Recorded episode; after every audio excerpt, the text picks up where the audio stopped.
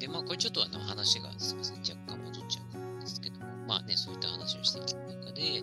歴史漫画の何ですかね、まあ、改めて魅力であったり、えー、面白み、えー、また学びっていうところなんかあれば、はい、いかがでしょうか。歴史漫画の面白みや学びっていう意味でいくと、まあ、まず漫画の面白さは僕はさっき言った通りキャラクターだと思っていて、漫画を読むということは僕は居酒屋でですね、その人がこんなことがあったんだよってことを話しかけて語りかけてくれるような、まあ、昔こういう風な形でシャンクスと約束をして、で、グランドラインに行くために挑戦したんだっていう風に居酒屋で話をルフィから聞いてるような気持ちで僕は漫画を読んでる、そういった非常に面白い人たちの面白い人生体験を聞かせていただいてるってことだと思ってるんですね。で、歴史漫画の面白いところというのは、そこが何かしら僕らの歴史としての過去、何かにつながっているというふうに思えるところに面白さがあるんじゃないかなと思っていて、まあ、連綿とつながってきてるわけなので、まあ、もしかしたら自分にもそういったことが何かしらこうつながっているんじゃないかなとか、っていう想像ができる。まあ、つまり、まあ、これは幻想でもあるし、良さでも悪さでもあると思うんですけれども、日本人として、みたいなところを感じられるような部分っていうのは、なんか歴史漫画の面白さでもあるのかなと思っていて、まあ、そういったところは南北朝時代の漫画としての面白さ、もしかしたら北条時家の挑戦的な気持ちっていうのはどこか僕らも持ってるのかもしれないって思えるようなところが、面白いんじゃないかなと思いますね。ですね。まあ、なんでしょうね。今ちょっと思いついたことだと、アイデンティティと言いますか。はい。日本人として。あとはやっぱり僕自身の楽しみ方ですけれども、自分だったらどうするかなっていうふうに考えることが、より、なんというか、うーん、近しいイメージで考えれるんじゃないかなと思いますね。自分だったらここでどう決断するんだろうか同じように勇気を持って踏み込むことができるだろうか。なんかそういったことを疑似体験できるのも面白い学びの部分なのかなって思いますね。なんかあの、ね、イメージですか頭の中でも同じね、シミュレーションなんかしやすいですよね。うん、そうですね、まさに。私も、まあね、私も、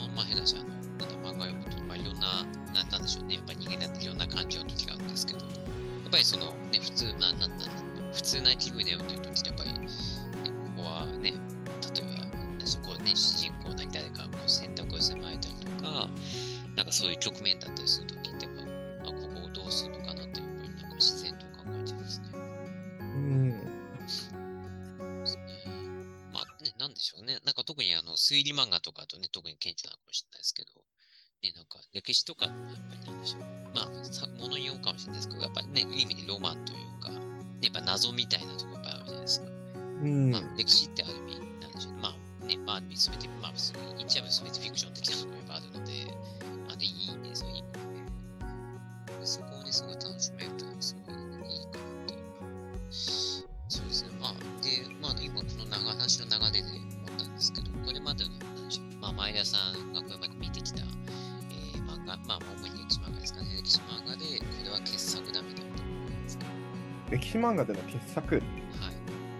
は何なんだろうな。歴史漫画の傑作か。うん、けどやっぱり僕は横山光輝先生の三国志から入っているところは実際あるので、まあ、やはり非常に傑作かなと思いますね。まあ、横山光輝先生の三国志も本当に多くのキャラクターを魅力的に書いていて、あれはまあ全部で60巻あるわけですけれども、三国志というテーマのものに関しては。やっぱりこの60巻をあっという間に読めてしまうようなことで、いろんな歴史の中におけるキャラクターの魅力をむしろそのキャラクターの多さこそが漫画における面白さにつながるんじゃないかと思えるぐらいにキャラクターを描き分ける魅力を描き分けることができたのはやはり横山光輝先生という人が人間というものをきちんとどういう人がいるのかってことを観察する力と表現する力があるからってことだと思うんですよね。キャラクターを描き分けられないっていうのはどういうことかっていうと人間を定義できてないってことだと思うんですよね。人というものをそれぞれこんな人がいる、あんな人がいるって決めることができてないから、だから書き分けるのが難しくて、まあ、そういう意味でいくと、やはり横山光輝先生は人というものを、まあ、こういうものだろうということをすごく考えてらっしゃった人なのかなと思うんですけれども、うんまあ、非常にやっぱり面白い作品ですし、あれを読んで歴史が好きになって、で、歴史漫画を描いてるっていう方は非常に多いんじゃないかなと思うと、やはり横山光輝先生の三国志という漫画は、まあ、僕自身も非常に大きな影響をもらいましたし、日本における歴史漫画界にめちゃくちゃでかいインパクトを与えた方だまさにまさに。あの、まあ、これ全然あれですけど、私も小学校の時、あの図書館に行くと、まあ、大体その、まさに横山さんの三国志は、やっぱ全巻をね、かがつ通ってて、やっぱりあの、そう、書いてもいたかなね、やっぱりそのなんか時間あると図書館行って、その三国志を手に取った思い出というか記憶がちょっとあるので、やっぱりそうですねうんやっぱり格闘漫画のパイオニアが鳥山明先生なんだとしたら、歴史漫画のパイオニアとしては横山光輝先生なんじゃないかなというふうには思いますね。確かに、あの、いろんなね、ところにその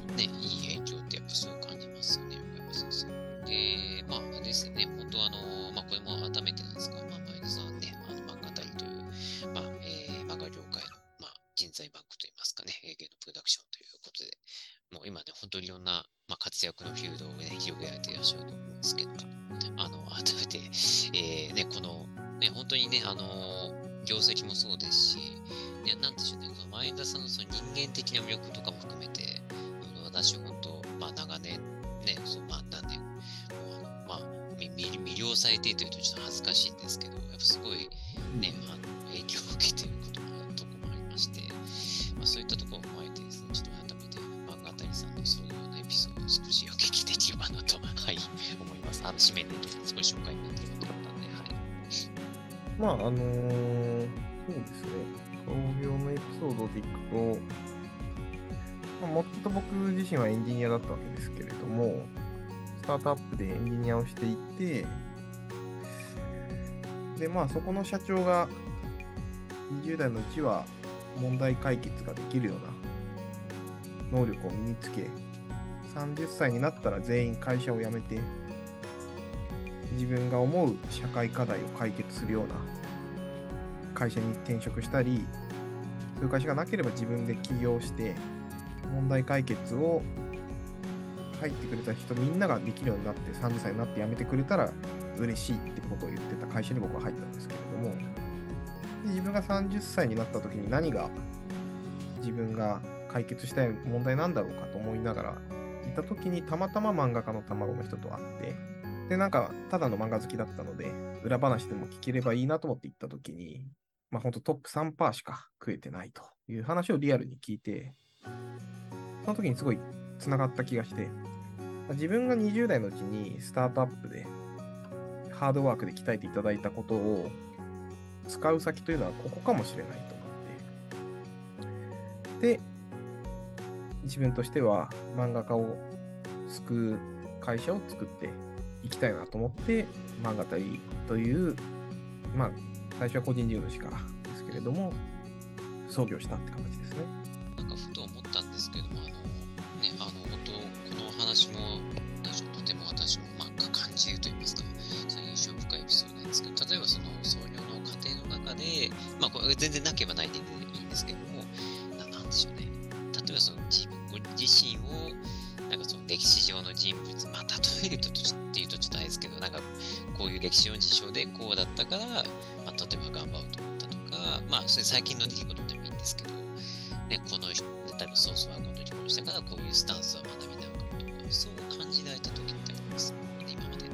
あー、どうなんだろう。現状の人物でっていう意味でいくと、僕はそういう意味でいくと、高杉晋作かなと思っていて、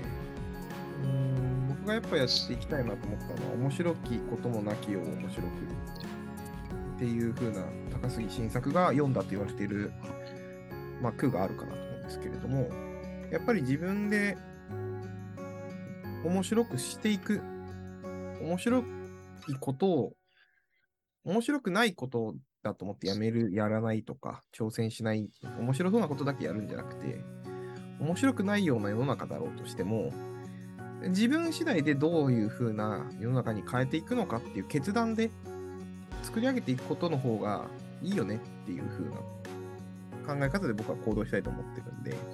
あんまり僕は今の不満をつらつら言うとかっていうのは好きじゃなくて、不満があるなら、不満を変えるようにしちゃえばいいんじゃないかと思っていて、でそれは根本的な問題の解決をする必要があるってことだけじゃなくて、実は自分の気の持ちようというところ、もっと言い換えると、覚悟。自分が楽しもうって覚悟をするってことだけで僕は変わると思ってるんですけど、まあ、高杉晋作はそういうこと言ってたんじゃないかなと思ってて、面白きこともなきよう、面白く、まあ、非常に僕は今風なセリフだなと思っていて、自分の中ではそう言いたいなって思ってたっていうのはありますね。そうですね、私、あの、あ、もしすみません、あの、もしかして聞いたかもしれないですけど、記憶の中では多分、初めてか2回目くらいにの、いい意味で申請なんですけど、私も実は、あ、そう、これもそうですね、プライベートの話ってかもしれない。ですけど、あの、まさにその高杉さんのその話は、あの、実践の子はすごい好きで、あの、別の場所でも、なんだなんかでプレゼンした時にその話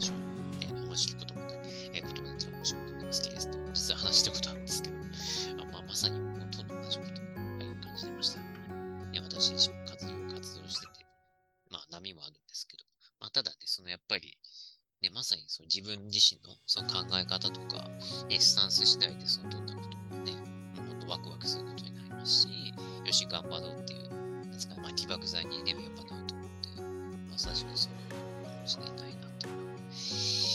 改めて思いますね。はい。ありがとうございます。ですけども、えー、九州ね、まあ、前田さんでもご出身福岡で、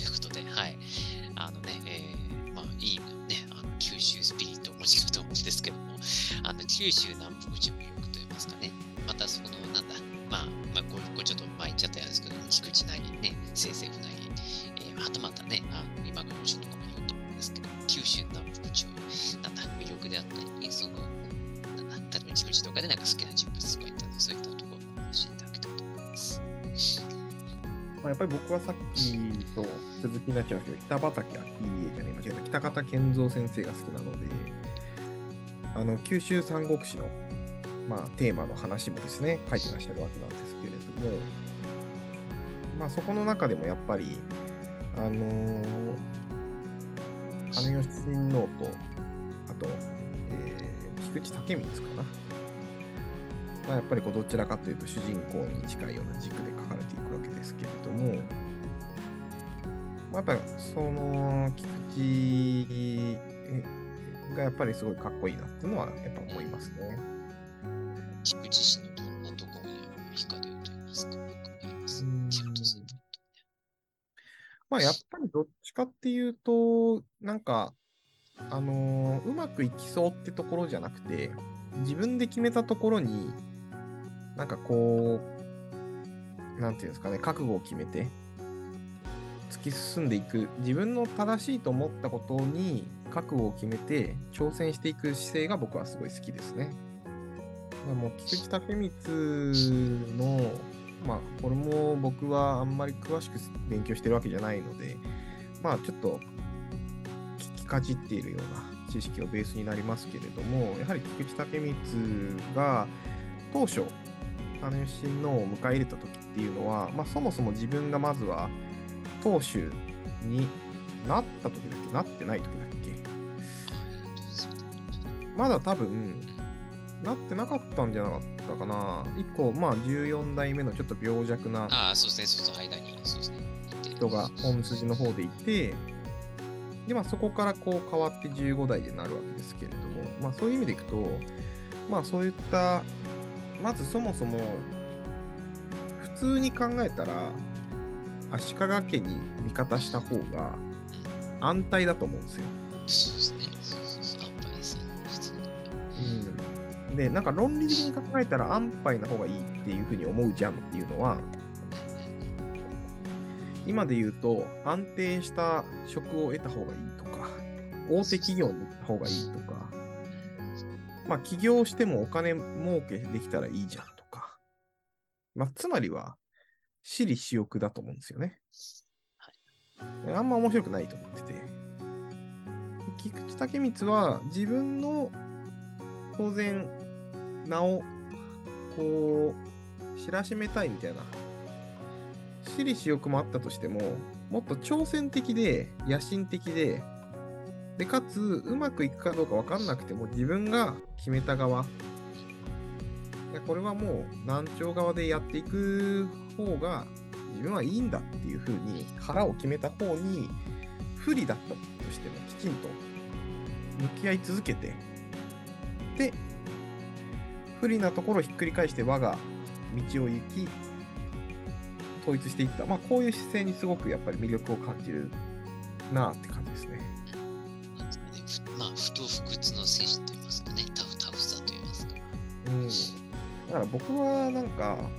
その問題解決が好きなのであのうまくいきそうなことに乗るんじゃなくてうまくいかなそうでも理想がこっちだと思ったら理想に向かって突き進む姿勢が好きなんですよね。菊池武光はそういったところがあったんじゃないかなっていうところに僕は魅力を感じますし、まあ、どっちかっていうと、ショーにはうまくいきそうなところについたんじゃないかなと思っていて、そういうところがあんまり僕は魅力を感じないですね。ね、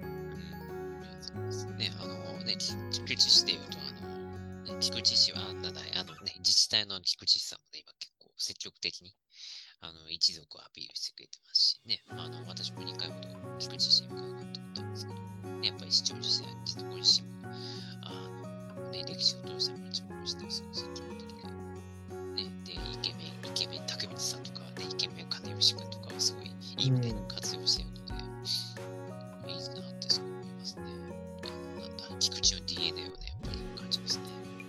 まあ、個人的にはやっぱりあのー、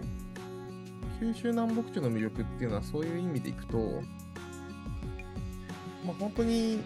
そこでも魅力的な人物が多数いるというところも一つの魅力ですし、一歩間違えれば、やはり難聴が勝っていたんじゃないかなってところ、まあ、つまり僕の中ではやっぱりこう、まあ、そういう形の書き方を北方健三先生が、まあ、非常に狙ってしたからっていうところに影響されているとは思うんですが、やはり東北と九州で南朝側の有力なあやはりこう勢力基盤が築かれやはりこう1333年4年のところで天皇側の世の中になる可能性を秘めたあやっぱりこの新しい挑戦になった可能性があるんじゃないかなと思っててなんかその辺がやっぱり非常になんていうかうんいいなって思ってるところですし、まあ、しかもやっぱり、金吉親王なんかね、中国ともやり取りをするぐらいの世界に目を向けた視野を持った人でもあったので、まあそういう意味でも、ワールドワイドな世界観の魅力的な時代だったなって思いますね。まあうまく、やっぱりね、あのー、今川とかをちゃんと防ぐことができれば、ある意味では九州に独立した勢力基盤を作れたかもしれないですし、今はもしかしたら九州は日本じゃなかったかもしれないですね。日本国王のそうですね。だからまあ、もしかしたら天皇は天皇でいつつも、別の日本国王としてあって、まあ、もしかしたら九州は日本国王でもしかしたら本州四国の方が別の国だったかもしれない。今ちょうど漫画で日本三国っていう漫画があるんですけれども、それなんかは、まあ、もうちょっと近未来の SF 的な話ですが、まさに日本がこの後ちょっと一旦滅びそうになった上で、武力革命が起きて、もう一度その三国時代に突入したっていうテーマの話なんですね。まあそういう風な世界になってたかもしれない。リアルに。そうですね。